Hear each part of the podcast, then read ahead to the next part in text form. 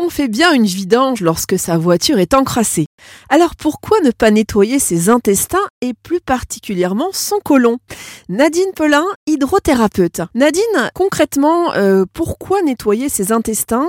Quels bénéfices peut-on en tirer? Alors avec notre vie moderne, les aliments transformés, le stress, le manque d'exercice physique, euh, tous les, produits chimiques qu'on peut ingérer d'une manière ou d'une autre dans notre corps, bien le côlon va accumuler toute cette quantité de déchets qu'il n'arrive plus à éliminer et cela va créer des fermentations, des putréfactions et finalement le côlon va devenir une source d'auto-intoxication de tout l'organisme. À la longue, cela va entraîner une perte de vitalité et de l'immunité naturelle. C'est pourquoi l'irrigation du côlon s'adresse vraiment à toutes les personnes, aussi bien aux bons portants que aux personnes malades. Les bénéfices que l'on peut en tirer sont une meilleure résistance immunologique, puisque 70 à 80% de notre système immunitaire dépend d'un côlon sain, un moyen de supprimer la cause de nombreuses maladies, mais aussi une nette amélioration des résultats de tout type de thérapie.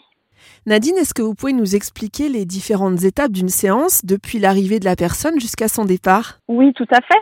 Alors, euh, il faut savoir que la séance dure 1h30. Euh, Qu'au départ, dans cette heure 30, il y a euh, une partie du temps qui est consacrée à un entretien préalable qui permet d'identifier les attentes de la personne, ses antécédents, son passé médical, son hygiène de vie, ses habitudes alimentaires. Après cet entretien, le praticien va présenter le matériel et la machine à la personne qui vont être utilisés pour l'irrigation.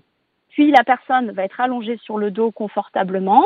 Il y aura ensuite une euh, petite relaxation guidée pour lui permettre vraiment d'être détendu. Enfin, la canule est placée au niveau du rectum doucement, de façon indolore, et le soin proprement dit peut commencer. Ce soin dure 45 minutes et pendant toute la durée du soin, le praticien effectuera un massage au niveau du ventre afin de relâcher les tensions et d'aider à stimuler l'évacuation des matières et des gaz.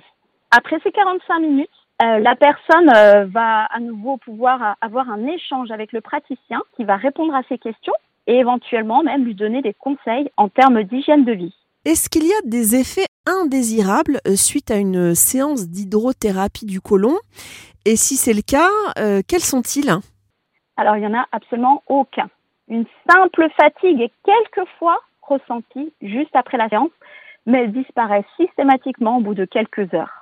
Y a-t-il, euh, Nadine, des contre-indications absolues à cette pratique? Je pense euh, notamment, bien sûr, à des fragilités intestinales, euh, comme des maladies cœliaques.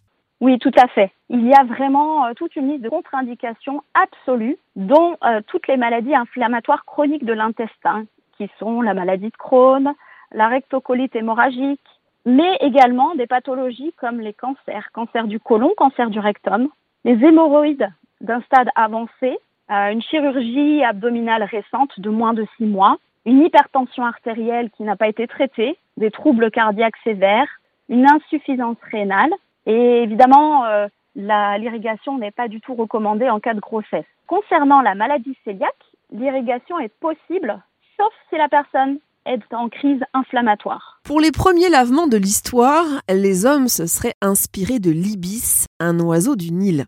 L'oiseau s'introduit de l'eau dans le rectum grâce à son long bec, et on retrouve cette pratique en Chine, en Inde et dans l'Amérique précolombienne chez les Mayas. Attention, cette pratique doit être réalisée par un hydrothérapeute formé et ne saurait en aucun cas remplacer un traitement en cours ni une consultation chez un médecin traitant.